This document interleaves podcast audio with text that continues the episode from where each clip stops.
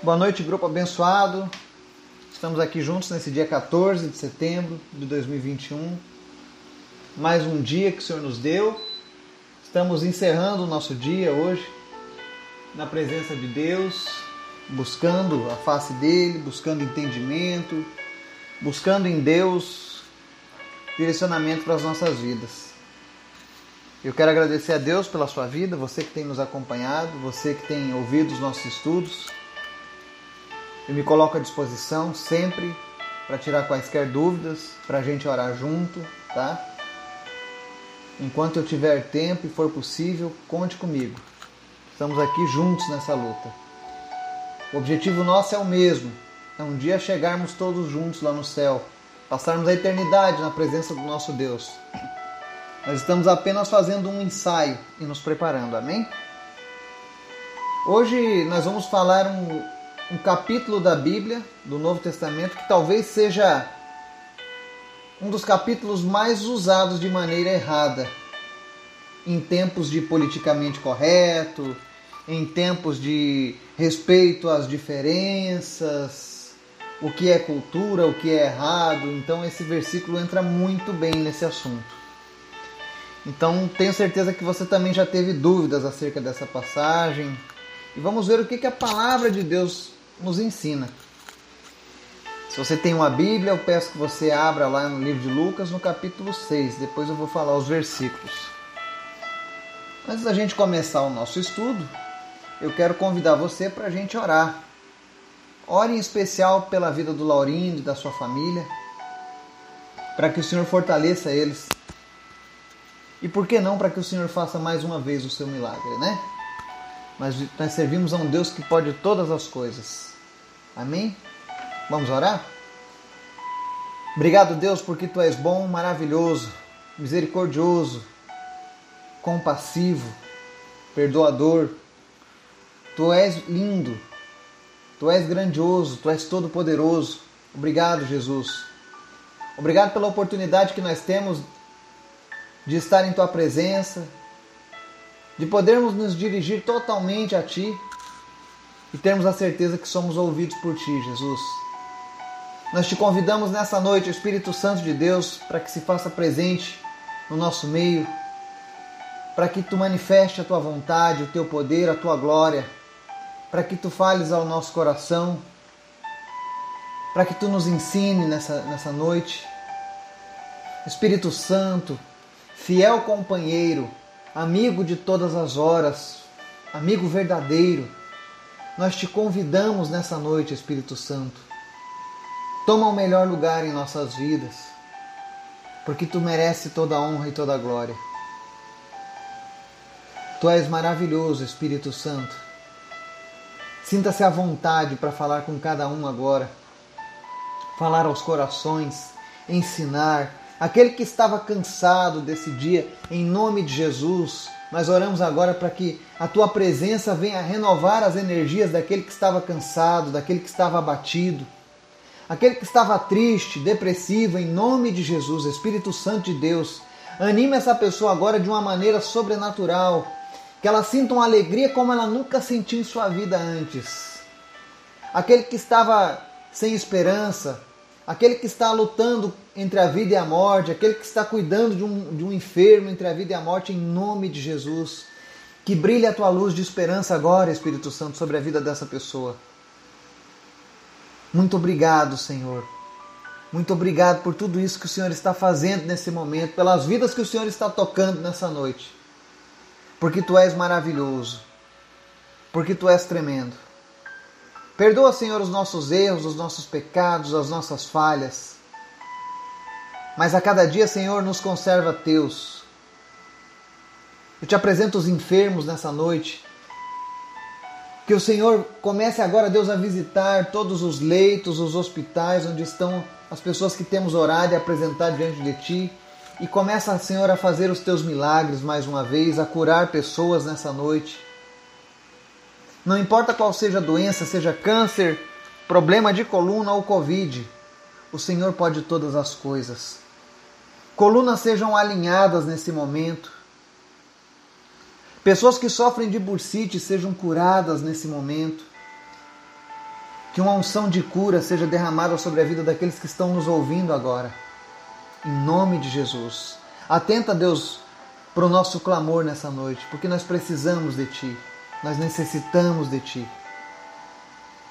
Te apresentamos em especial a família do Laurindo e a vida dele. Deus, tu sabe todas as coisas, tu és Deus soberano. Mas nós queremos te pedir, Senhor, no nome de Jesus, faz mais uma vez o teu milagre. Sê com essa família, Deus. Continua motivando eles, falando aos seus corações no nome de Jesus. Que o Laurindo possa ter a expectativa de viver a tua palavra ainda, Senhor. Em nome de Jesus. Também te apresento, apresento a vida do Miguel Tristes. Obrigado, Jesus, pela vida dele, pela sua família, pela sua mãe, a Juliana. Visita agora, Deus, essa família. Toca neles com teu poder, Pai. E anima eles. Renova as esperanças em nome de Jesus. Eu te apresento cada pessoa, Deus, que está nos ouvindo nesse momento em qualquer nação que essa mensagem estiver chegando agora, que o teu Espírito Santo esteja agora avivando essa pessoa, a fé dela nas tuas verdades. E que ela esteja agora apta a compreender e discernir o teu evangelho, Pai, em nome de Jesus. Eu oro agora para que haja entendimento da tua palavra. Não apenas entendimento, mas que também venhamos a praticá-la, Jesus. Obrigado pela tua graça, Pai. Fala conosco, Deus, nessa noite. Fala de uma maneira especial, Espírito Santo, porque nós queremos ouvir a tua voz, em nome de Jesus. Amém. Palavra do Senhor diz lá em Lucas capítulo 6, versos 37 ao 42, diz o seguinte: Não julguem e vocês não serão julgados. Não condenem e não serão condenados. Perdoem e serão perdoados. Deem e será dado a vocês uma boa medida, calcada, sacudida e transbordante será dada a vocês. Pois a medida que usarem também será usada para medir vocês. Jesus fez também a seguinte comparação: Pode um cego guiar outro cego? Não cairão os dois no buraco? O discípulo não está acima de seu mestre, mas todo aquele que for bem preparado será como seu mestre. Por que você repara no cisco que está no olho do seu irmão e não se dá conta da viga que está em seu próprio olho? Como você pode dizer ao seu irmão, irmão, deixe-me tirar o cisco do seu olho, se você mesmo não consegue ver a viga que está em seu próprio olho? Hipócrita, tire primeiro a viga do seu olho, então você verá claramente para tirar o cisco do olho do seu irmão. Amém? Eis aí uma palavra muito mal compreendida nos nossos dias. Por conta dessa palavra, talvez tenha crescido o número de pessoas que andam de maneira desordenada e continuam ainda assim professando que são cristãos, que vivem a fé em Deus. Essa palavra a gente precisa ver que Jesus deixou essa palavra aos seus discípulos. Ele estava ensinando os seus discípulos como que eles deveriam se portar ou seja, Jesus estava direcionando essa palavra a mim e a você, que desejamos andar como ele andou. E aí ele começa: Não julguem e vocês não serão julgados. E muitas pessoas hoje em dia querem apenas usar esse versículo para tentar às vezes acobertar os pecados, os erros. E dizem: Olha, você não pode julgar. É o que está dizendo na Bíblia, né? Não pode condenar as pessoas, né? Senão você vai ser condenado. Mas o que Jesus está dando aqui é uma comparação e um exemplo. Ele diz: olha, não julguem, vocês não serão julgados. Não condenem e não serão condenados. Perdoem e serão perdoados. Ele está dizendo: olha, primeiro de tudo, não se julgue superior aos outros, ou que o seu pecado não é tão grave quanto o do seu irmão. E ele também diz: olha, nós não podemos julgar a pessoa, as suas motivações, o seu modo de vista. Mas o que ele está falando aqui é perdoem e serão perdoados. Ele fala a respeito de perdão. E se você analisar na palavra de Deus, tem pessoas que dizem: Ah, tá vendo? Jesus disse que não pode julgar. Mas o tempo inteiro, no Novo Testamento especialmente, você vai ver Jesus julgando e condenando as práticas pecaminosas das pessoas. Todas as vezes que Jesus confrontava as pessoas, ele, ele julgava, mas de uma maneira sadia. É como quando a gente fala contra a bebida alcoólica a um bêbado. Não porque nós queremos criticar o bêbado, mas por amor a ele nós queremos que ele se livre daquela droga. É como a gente fala para alguém que é fumante, que o cigarro faz mal. A gente não fala para criticar, mas a gente fala porque a gente ama aquela pessoa e está tentando ajudar ela a se livrar daquele problema. Esse é o julgamento que Jesus está ensinando, porque ele fala aqui, olha, perdoem e serão perdoados. Se nós não pudéssemos julgar, em primeiro lugar, por exemplo, os juízes, os júris, os que trabalham com a lei já estariam perdidos. Porque eles não podem julgar. Jesus quem está dizendo. Mas tudo é uma questão de interpretação. Jesus estava ensinando aos discípulos que até mesmo na hora da gente confrontar os pecados, os erros, nós precisávamos agir sempre com o coração disposto a perdoar. Primeiro entender a motivação, Primeiro entender por que, que a pessoa chegou naquele ponto, sabe? Não é simplesmente chegar para as pessoas e dizer você está errado e acabou. Não. É procurar saber a sua história, sua caminhada, o que te levou a fazer isso. A psicologia chama de anamnese, né? Você fazer um estudo, um retrocesso dos seus passos, para ver onde foi que você deixou cair o seu machado, por exemplo. E era isso que Jesus estava dizendo: olha, quando você for julgar, tome muito cuidado. Porque o principal é o perdão. Essa pessoa precisa ser perdoada. E aí ele vem no verso 38 e ele diz assim: e esse verso as pessoas usam muito de maneira errônea acerca de dinheiro. E ele não fala de dinheiro. Ele diz assim: ó, deem e será dado a vocês. Uma boa medida, calcada, sacudida e transbordante será dada a vocês. Aí as pessoas usam isso para pedir dinheiro algumas vezes. Mas você tem que ver a parte B do versículo, diz assim: Pois a medida que usarem também será usada para medir vocês. Ou seja, Jesus está dizendo: olha, tome cuidado na severidade que você vai julgar as pessoas.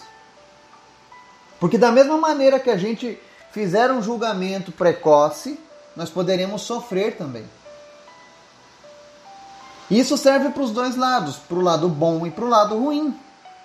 Se você usa de misericórdia, se você usa de amor com as pessoas, você também vai receber na mesma medida.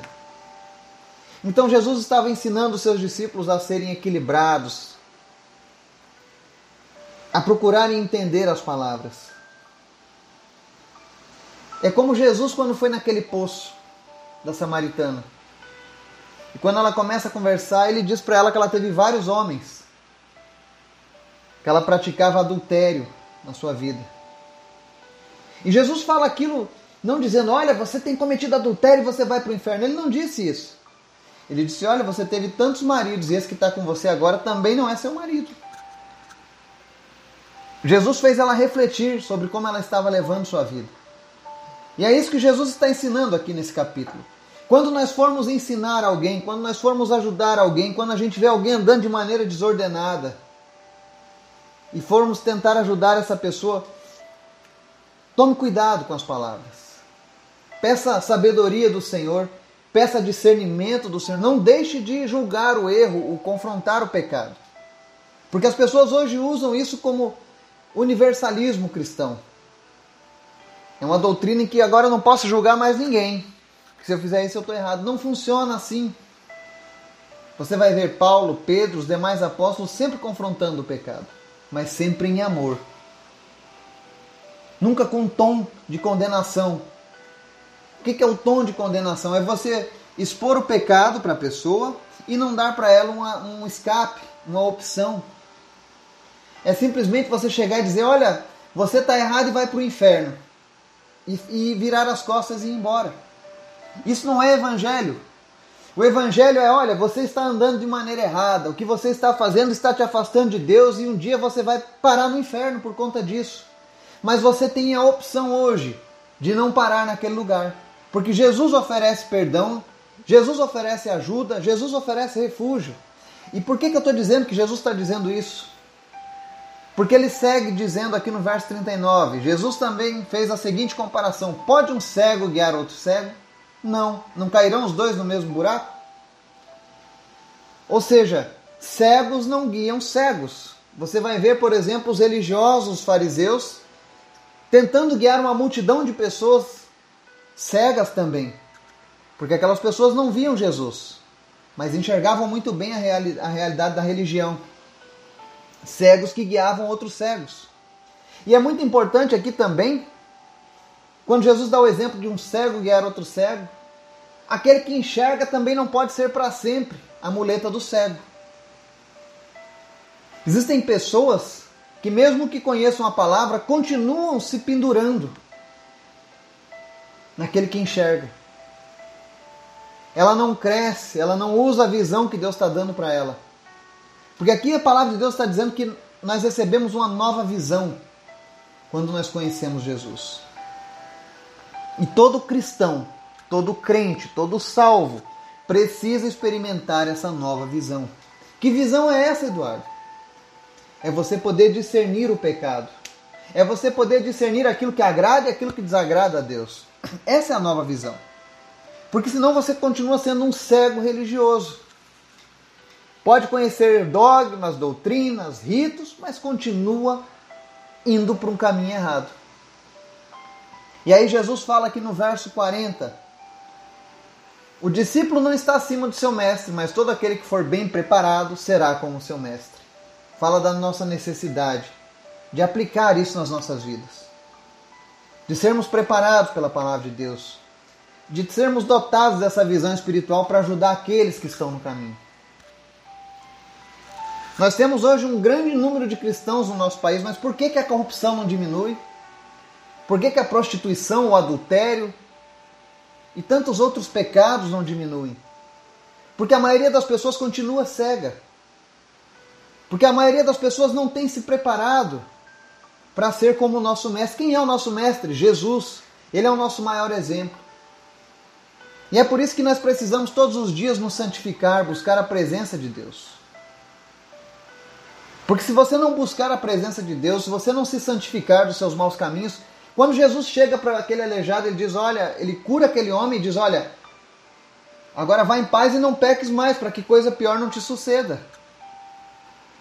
Jesus ofereceu para ele libertação, ofereceu uma nova vida e disse: Olha, agora toma cuidado. Porque da próxima vez pode acontecer algo muito pior do que perder apenas os movimentos. Jesus ensinou para aquele homem: Olha, eu te dei uma segunda chance, aproveite a chance que eu estou lhe dando agora. Viva diferente. E aí no verso 41 ele, ele faz um complemento acerca da questão do julgamento. Quando é que nós não podemos julgar? A explicação está lá no 41 e 42. Por que você repara no cisco que está no olho do seu irmão e não se dá conta da viga que está em seu próprio olho? Como você pode dizer ao seu irmão, irmão, deixe-me tirar o cisco do seu olho, se você mesmo não consegue ver a viga que está em seu próprio olho? Hipócrita! Tire primeiro a viga do seu olho, então você verá claramente para tirar o cisco do olho do seu irmão. Os versos 41 e 42 respondem ao primeiro versículo que lemos hoje. Se você tem um, uma viga no seu olho, como é que você vai lá julgar e confrontar o pecado de outra pessoa que está apenas com um cisco? Era isso que os fariseus faziam. Se julgavam superiores, cheios de pecados, mas eles achavam que o deles não tinha problema, contanto que eles estivessem ensinando. É por isso que o Senhor requer de mim e de você uma vida de santidade uma vida reta diante dele e diante da sociedade. É por isso que todos os dias a palavra de Deus nos confronta. Ela vem de encontro a nós. Porque é o Senhor nos limpando, é o Senhor nos preparando. Porque se a gente deixasse apenas por nós mesmos, a gente voltaria a praticar as coisas que desagradam ao Senhor. E se eu e você estamos aqui com o intuito de servir a Deus, de imitarmos o nosso Mestre, uma das coisas que o nosso mestre fazia era ajudar aqueles que estavam lutando contra as dificuldades, contra o pecado.